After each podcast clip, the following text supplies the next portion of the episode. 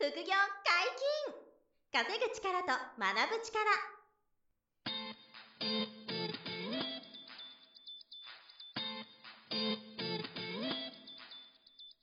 この番組は稼げるようになりたいを叶える副業アカデミーの提供でお送りいたします。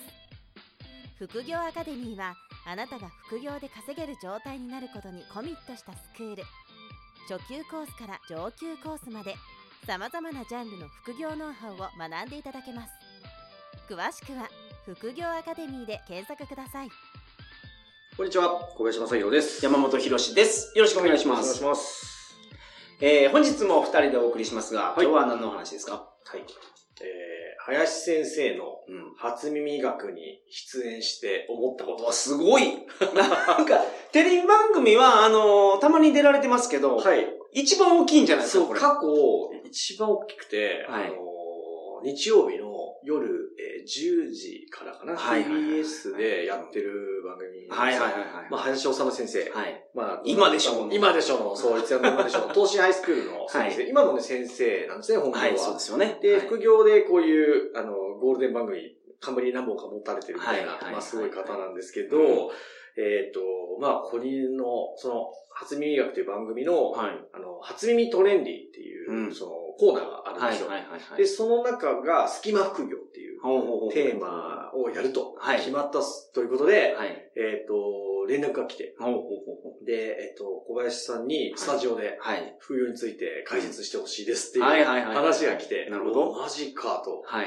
僕あんまりテレビ見ないんですけどは、いさすがに知っていて、はい。これ初見学ってすごい番組じゃなかったっけな、はい、みたいなはい。感じで。うんで、まあいつも、なんていうんですか、あの、テレビってはい、決まることと頓挫することも、本当に半々みたいな、はいはいはいはいなんですよ。まあ、直前でバラシっていうそう、のもうよくあるんですよ。はいはいだからまあ今回も決まらない可能性もあるから、うんまあ一旦ちょっと精一杯いろんな情報とか、はい。出用意はしておくと。用意して、はいそう、実を結ぶかどうかは、まあ、任せようっていう感じで、えースタートしたんですよ。はい。で、そこからも、あの、ちょっとその台本の内容とかはいを相談させてもらったり、ミーティング、はいはいディレクターさんとしながらとか、あといろんな副業をしてる人の VTR を取材に行きたいっていうんで、そういう副業実践者の方を紹介して、はいはいそこの取材も行ったりしてもらい結構がっちり枠取られてますね、じゃあ。いや、すごいですよ。その話を今日したいんですけど、もうね、すごい準備一生懸命やってらっしゃるって、はいまあ多分ですよ、10 1時間のうちはい15分から20分ぐらいその初見トレンディっていうコーナ。ーなんですよ。あ、そうか、まだオンエアになってないから見られてないんですね。あ、そうです。このはいはい収録時点では、まだ放送になってなくて。なるほどはい。で、これ聞いていただく皆さんに、皆さん聞いていただくときにはもう流れてると思うんですけど、はいはいはいはい。っていう状況なんですよ。なるほど、なるほど。で、まあ、15分、20分ぐらいの番組なんですが、はいまあ、僕に連絡が来たのは、スタジオ収録の1ヶ月前ぐらいかはいはいはいはいらもう相談が来てて、うんで、その、えっ、と、2週間、3週間でいろいろやり取りしていて、はいで、急に、あの、関西の方に取材に行ってもらったり、僕が紹介した副業実践者が、うんえー例えば関西にいたら、はいそこにもう取材すぐ行く、行。ったりとか、はい。もうやりたり、すいません、今日の夜、急遽、あの、 Zoom でディレクターとミーティングできますかとかっていうのが何回もあって、なるほど。あいいですよ、とか言って、それでミーティングしたりとかしてたら、うんあの、ほ確定して、はい。えっ、と、いついついついつスタジオで、あの撮影するんで、小林先生で確定しましたんで、お願いしますって言って、はい。おお本当に決まった。マジかってはいはい。思って、で、えー最終的な、その、まあ、構成というか台本の大枠があるわけですよ。はい。で、そこに、あの、出てた出演者をちょっとお話しすると、はい。まあ、林修先生、はいはいはい。えーロンドンブーツの淳さん、えーあと、ハライチの澤部さん、はい。はいはい。えーあと、高橋真麻さん、うん、うん。えーあと、高橋ひかるさんっていうですね、あのはい。アイドルの方ですね。あと、ジャニーズ事務所の中島健人さん、ケンティ、はいはいケンティさんって呼ばれる人、ケンティさん。で、あと、あの、東大王に出てうるん。林くんっていう、その、人気者がいらっしゃってメガネかけてはい、あの、林先生と別の、はい。東東大なんですけど、同じく。でも今、あの20、まもなく卒業の方ですはいね。はい。林くんっていう方と、あと、ロイさんっていう、その TikToker、超人気 TikToker で踊ったりするハーフの、あの方はいが、もうスタジオにうん。キャスティングも結構すごいですね。そうはいはい。で、うん。僕らのその、初見トレンディ以外ではう、ん千原ジュニアさんとか、はい。あと、夜遊びっていうアーティストをご存知ですか？はいはい、わかります。あの、今曲がヒットしてる、はい夜遊びさんと林先生の差しのインタビューとかがもう全部組んであって、なるほどすげえメンツだな、みたいな。え、ここに小林行くの？みたいなはい はい。感じだったんですけど、なるほはい。で、実際もう、あの、撮影も終えたんですけど、まあでも、もう慣れてらっしゃるから、そこまでその、うん。ガキガキに緊張しても、口乾いて乾いて超えてませんみたいな感じなんですよね。そう、あの、幸いそうなんですよね。ある程度やってきてるんで、緊張はないんですよね。はい。ただ、やっぱり、あの、なんていうんですかね、こう、えーすごい皆さんで、じゃないですか。うん。と、喋る、なんていうんですか、こう、まあ、プレッシャーというか、あ、一番初めに行くスタジオって緊張しません？緊張するんです。2回目からはわかるんですけど、はい最初どんな雰囲気かなって、はいはいはい。世田谷の絹田スタジオっていうところが有名なんで、そはい。こでだったんですけどね。うん。スタジオが変わるとやっぱ緊張感。いやー、ちょっとそれはね高まりますからね。独特なあの空気。はいはい。楽屋も一応用意してくださってて、はい。楽屋入ったらもう隣には別のあのお笑い番組の芸人さんが、軒並み全部知ってるような有名な人が並んでて、はい。で、その奥に、あの、川北なんとかさんってあの、女優さんですか、はい女優さんっていうかあの、女性タレントの方とか、はいもうみんないっぱいいて、すごいな、ここははいと。はい。いうところによる、なんていうか、なんとなくの、その、まあ、それなりのすごい人たちと喋らなきゃいけない、もやもやストレスみたいなのは、ちょっとあったんですよね。はいはいはいああれも貴重な経験ですけどね。なるほど。緊張はほぼないんですけど。はい。で、えっと、まあ、それを一応、あの、話すと、あの、スタジオで、まあ、でもね、僕らの撮影だけで1時間半ぐらい。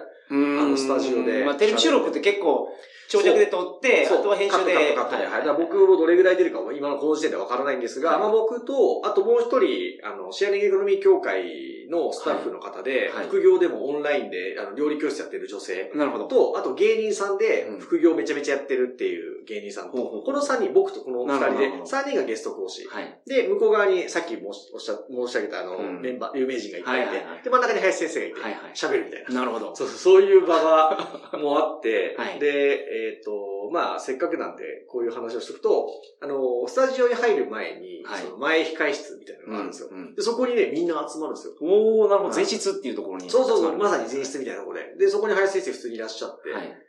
最初ね、あ、今日お世話になる先生方ですね、よろしくお願いします、みたいな、めちゃくちゃ、気さくに気さくで、挨拶してくれて。謙虚なイメージ通り、よろしくお願いします、みたいな感じで、こちらこそ、みたいな感じで、で、その後、まあ夜お酒飲んでた昔の、まあコロナ禍で最近は行ってないけど、う飲む時があってとか、その、なんか、なんですか、みんなが和むような。話題をなるほ先生。アイスブレイクをしてアイスブレイクをして、これから本番なんで、はいーって話してたら、なんかロンバーチさんが来たりとか、あと大政さんっていうあのはい。女優さんが、はい。あの、初耳学の、あの、その MC みたいな女性はいはいはい綺麗な女優さんがいるんですけど、まあ彼女も来たりとか、はい。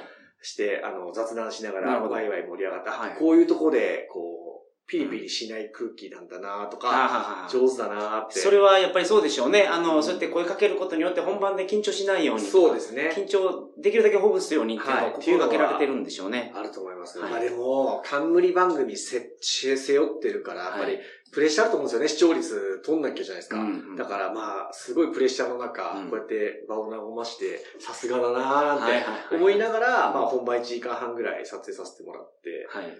で、まあちょっと余談ですけど、あの、なんか、は、話、僕、僕が多分ね、その3人の中でもやっぱ一番喋る番が多いんですよね。はい。はい。話せる幅的に。うんうんで、こう、めっちゃ喋ってったら、はいあの、田村敦さんがやっぱり収録後に、はい。あの、楽屋に呼んでくれて、はい。はいちょっとご挨拶できたり、はいはいちょっと名刺交換させてもらったりっていう場があったりとか、はい。でいやー、相当貴重なこう経験ができたな、みたいな感じで、うんまあちょっと、あの、終えましたっていうような。話で、で、まあちょっとこれ何が言いたいかっていうと、うん。あの、最後の締めなんですけど、うん。えっ、と、なんで、うん。じゃあ僕にうん、この、初耳学出てくれませんかって、制作会社の方が連絡くれたかっていうのを聞いたんですよ、その当日なるほど、なるほど。そもそも今日貴重な機会ありがとうございました。うん。なんで、あの、私に声かけてくださったんですかって言ったら、はい。えっ、と、2021年の1月の SPA、うん週刊SPA を見ましたと。はい、はい、はい、はい。えーそっから小林さんを知ってうん。連絡させてもらいましたってう言われて、ーんで、あ、の、週刊 SPAっていう、はい。あの、扶桑社さんが出してる、まあ、週刊 SPAさんで僕も、コンビニにも置いてるから、皆さんご存知なんじゃないですか？ええ、な立ち読みされたことある方いらっしゃると思うんですけど、はいはいはいまあ、かなり有名な、あの、はい。い、わゆる副業のネタが結構多いし雑誌なんですよ。ターゲットが多分30代から40代向けの男性だと思うんですけど、あそうですよね。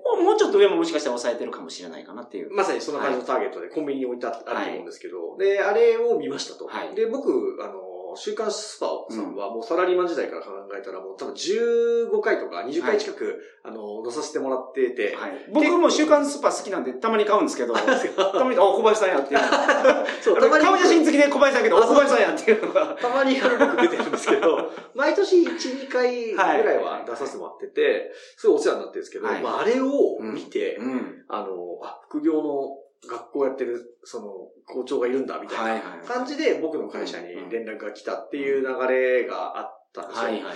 で、あの、いつもメディアに出るときに、うんあの、感じるんですけど、あ、まあ、以前、日経プラス10っていう生放送ニュース番組にはいはい。出させてもらったときは、えっ、と、その時六本木に行ったあ、そう、六本木。これ。れもね、あの、収録このポッドキャストでお届けしましたけど、はい六本木で撮ったっていう。あの時も、やっぱり過去に僕がネットで、あの、副業にとの記事を喋ってて、バーンって、結構 SEO 強い記事があって、はいはいそれを見てくれてからの連絡だったっていうことなんですよねど。。はい。で、なんでまあそのネットの記事とか、まあ例えば新 R25 とかうんお世話になってるんですけど、出たりとか、はプレジデントに載ったりとか、まあプレジデントもね、今月、2021年のあの2月にまたプレジデントにも載ったりとかしたんですけど、あと週刊スパさんとか、うん。まああと小学関係の雑誌とかいろいろ出てるわけですよね。うんで、そこが、あの、どこかが結びついてですね、うん。そこからこうテレビの出演オファーが、あの、来ると。なるほど。ちなみにあの、1ヶ月前ぐらいに水木チャンネルっていう、えー番組を僕出さ出させてもらったんですよ。はい。その時は、あの、鈴木亜美さんとかうんがスタジオにいるような、うんあの、水曜と木曜日にやってる番組で、はい。BS なんですけど、そそこに僕出たんですよ。うんテレワークで。うんあ、テレワークでオンライン出演ですか？はい。なんで、それも、あの、週刊スパ見てなるほど。来てたとかがあって、なので、あの、まあ、何が言いたいかっていうと、結局、点を打ち続けてるんですね、僕って。うん前にお話しされてましたね。話したんですけど、はい。何かその時その時ベストを尽くして、うんまあうまくいかないかもなとか、うんあの、ベストを尽くして、なんかチャンスになったりならなかったりあるんですけど、はい。まあ、コツコツやってたらどれかが種まけて点が打てて、まあ、メ今のはメディア出演の話だけで言ってますけど、まあなんかあの、ネットに出たとか、うん。本に出た、うビジネスに載ったとか、うん。ラジオ出たとかっていうのを点打ってったら、うん。あの、初耳学から急にオファー来るみたいな、はいはいはいはい。っていう、こう点と点が線になるっていう一つの例が、今回も出たなーって、うん。あの、思って、見えないんですよ、この初耳学の収録に、じゃあまあそらそうですあの、よね。い。いるなんて、2021年の1月1日の元旦には思ってもないのに、はい。あの、うんその数ヶ月後にも、あの、収録を終えてるんですね。もう数ヶ月っていうか、まあ2ヶ月後。数ヶ月でそう急にこうやって出てくるんですよ。はいはいはいでもなんで出るかっていうと、まあ種をまいてると言いますか、コツコツやってるから、それが急にどっかでいきなりあの日の目を見て、はいはいはい。パーンと行くっていうことそうですね。が、はい。まあメディア露出だけ見てもそうだし、うん。あの、副業に考えても全部そうなんですよ。副業もコツコツやってたら、最初うまくいかないこととか、はい。うまくいくことが繰り返しながらも、うん。その中で、なんか自分独自のノウハウが見つかって、うん。一気にそれがスケールすることがあったりとか、はいはい。で結果出してたらいきなり出版しませんかってオファーが出たりとかっていうふうに、えー日々こう点を打ってると、それが線になるみたいなはい。ことが多くあって、うん今回の初入学は特にその傾向があったなと。なるから、まあ、何が言いたいかというと、未来が見えないんですよ。い自分の未来どうなるかわからないけど、目の前のコツコツのその点を打つ作業を皆さん怠らずにうんやっていけば、自分の人生はあるタイミングで急にこうステージが変わったりするよって外部要因によって。外部要因によって急にはいはいはいポーンって上がるってことがあるんでな、るほど。コツコツいきましょうという話でした。なるほど。まあ今回もコツコツがコツという。結局それなんですよ。毎回同じこと言ってんじゃねえかみたいな。いや、でも、あのーね、自分の予期しないところで弾けることっていうのが、いや、っぱ世の中ありますから。本当皆さんそれ参考にね、はいそうなんだっていう方と、あ、俺もそういうのあったっていう方もうん皆さんいらっしゃると思うんでね。はい。やっぱり目の前の一つ一つやっていくとはいいう大切さだなと思いました。はい、ありがとうございはい。ます。そんな話。出演お疲れ様でした。ありがとうござい本日もメールが来てますので、ご紹介させていただきますね。あはいありがとうございますはい。えー、綱吉さんです。男性30代。えータイトルズバリ。公務員の副業についてお伺いさせてくださいと。来ましたね。はい。えー公務員は法律で副業が禁止されています。うん賃貸経営や株式投資は問題ないですが、ライターなどの副業は基本禁止です。うん民間企業にお勤めの方で、社内規則上禁止されていても副業される方がいらっしゃると思いますが、公務員の場合もバレないと仮定して副業しても大丈夫でしょうか？すごい質問が来ましたね。また副業アカデミーの受講生でうん公務員の方がいらっしゃればどのような副業をしている方が多いでしょうかおーこれでもご興味ある方多いそれは、じゃないですかね。そうじゃないですかうんなるほど。まあ確かに公務員の方は原則は副業が禁止になっていますからね。はいはいはいはい、そうですよね。うんですから、まあ、ここに書いてもらってる通り、あの、大家さん、賃貸経営とか、株式投資は、うんあの、資産運用なんで、うんうん副業じゃないんですよ。うんだから、これはすごく、あの、何ですか、有効な手段としては、あるっていうのは、まあ、ここの方もご自身分かってらっしゃるんで、うんただ、ライティングとか、うん。物販とか、そういうのが禁止だっていうことですよね。うんうんですから、それどうやって皆さん、こう、まあ、や、そもそもやってないのうか、ん。えどう、やってるとしたらどう切り抜けてるのかみたいなパターンと、あと民間企業の方の、あれですよね、就業規則が、えー、その、副業禁止ってなってる場合も、皆さんやってんのやってないのとかっていう話だと思うんで、、これあの、以前に、これ確かポッドキャストで、あの、副業がバレるバレないの話したことあったんですけど、はい。まあ、ずいぶん前なんで、もう一回ちょっと話していけばいいかなとうん。思うんですが、うん。結論としてはですよ、うん。えー正直言うと、公務員の方でも、えー、と、その、資産運用系じゃなく、うん。ガチガチ副業って言われるものをやってる方はいらっしゃいます。これはど、いらっしゃいます。はい。で、えー、二つあって、はい。こっそりやってる方も正直いますね。はい。あの、まあ、発覚してバレないだろうっていうことで、うんうんこっそりやってる方もいれば、えー、別の形でちゃんとうまくやってるっていうパターンがありますと。なるほど。はい。で、あの、これはあの、民間企業の方でも一緒です。はいはいはいあの、就業規則に副業禁止って書いてあっても、こっそりやってる人もいれば、うんえーうまくやってる方もいるということはいはいですね。はい。で、えっと、まあ、こっそりやってる話はちょっとその、まあ、静かにこそこそやるっていうことなんで、うんあまり言うことないんですけど、はいはいはい。はいまあまあ、まあ、公務員の方がこういうことをやってると、うんやっぱり、周りの方から、まあ、税金でお金、給料が出てるからっていうのもあって、やっぱ周りの方負い目がの負い目があるから、まあそこは、まああまりお勧めしない。そう、あの、無理してやらない方がいいと思いますね。えーその、そうですねこっそり、うんあの、やるっていうのは。はい。まあ、自己責任の範囲で皆さんやってる方いらっしゃるんですけど、はいただ、あんまりその、推奨は全くできないかなと思います。なんで、じゃあどうやって、それ以外の方はいはい。うまくやってるか。はい。まあ、一つはさっきおっしゃおっしゃってましたけど、この方、あの、資産運用系でやる。はいこれは一つですよね。はいはいはい不動産投資とかうん株式投資とかをやる。うんこれはまあ、OK。うんで、それ以外の実動系の副業やるとなったらば、一つは、ご家族名義でやるっていうのがあります。なるほど。えー、配偶者の方がやる。はいはいはいはい。例えば、奥様、旦那様が公務員じゃなくて、はいはい。えーあの、副業や、や副業をやれる立場の方だったら、その方にやってもらうとうんいう名義上ですね。うんっていうのは一つのあの方法ですね。これって株式投資が OK って言葉ですよね。うんえっと、奥さん名義の会社作って、株主100%自分っていう。はい。オーナーは僕です。そうです。っていうのも、まあ、株式投資してるのと同じ感覚はい。ですか？さすがですね。あ今、その次言おうとしたのは、その法人作るってやつなんですけど、はいはいはいはいまさにその通りで、なんで、あの、奥様が個人で、あ、あ例えば旦那さんが公務員ですよ。はいで、奥さんが専業主婦だったら、は奥さんに、その一つ一つ副業みたいな実業を始めてもらうのが、個人でもまずできますよね。はいこれは何ら問題ないとうん思います？うんうん個人、奥さんまあ、そしたら奥さんが副副業で奥さんが仕奥事やってるさんがそう事業やってるから。で、旦那さんは自分は副業やってない状態ですね。はいはいはいただ、まあ家族としては、あうんの、家計が潤うと。はいはい。で、今言っていただいたように、うんもう一つあるのは、副業をやるための法人を作るっていうのがあって、はい。はいでその法人の代表が、その専業主婦の奥様だったりすれば、そこの株主が、あの、そのご本人でも、旦那さんでも。旦那さんでも、これは全然、あの、株持ってるだけですもんね。株主だけだから、はい。はい仕事をしないっていうことで、はい。で、奥様が、例えば物販をやる会社を回すとか、ライティングの、あの収入が、その副業の法人。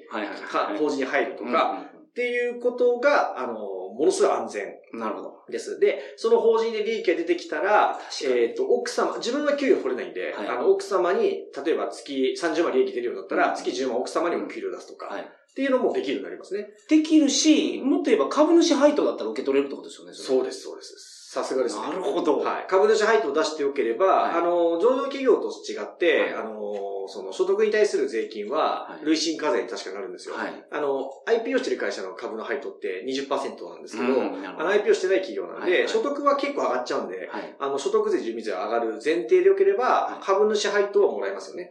そうですよね。はいこれは副業じゃないですから。はいはい。まあ、はい株やってるのと一緒ですよね。そう、資産運用の一つですよ。僕が ANA の株を持ってて、それの配当をもらうのと一緒ってことですよね。そういうことです。そういうことです。なんで、あの、もうまさに、そう、さすが、先に言っていただいたんですけど、か完璧ですよ。そうそういうことですよ。なるほど。ご自分じゃなくて、配偶者の方に法人の代表になってもらって自分は社員にもならずにはい株主になっとく。はいか、まあ、究極奥様が、はい。あの、専業主婦だったら、奥様が全部株持っててもいいんですけどね。ご自分が持ってなくても。あ、でも持ってもいいですよね。はい。持ってもいいし、持たなくてもいいんで。っていう形にして、で、奥さんは、あの、やがて役員報酬取ってもいいし、はい。で、旦那さんもし株持ってんなら配当もらってもいいし、うんという形を作っとけば、あの、ご自分のリスクっていうのはまあ全くないですよね。確かに。はい。まあ、ご夫婦が公務員だったらそれもね、ちょっとやりづらいから、うんちょっとやり方考えなきゃ、資産運用系の副業に留めといた方がいいのかなとか、はいいうのは正直あったりとか、うんあとはお子さんとかお父さんの協力を得て、彼らに副業の手伝ってやってもらうとか、ああ、そう、お父さんを代表にするとか。お父さんのやつはいはいそういうのは家族でやれれば、うんそういうものの方法ですよね。はいはい。だから手段としてはその辺が有効で、特にその法人作れれば、はいあの、法人税って今30%ぐらいなんで、はい個人で所得増やすよりは、法人で利益出した方が、あの、税金も少ない。はいはいはい。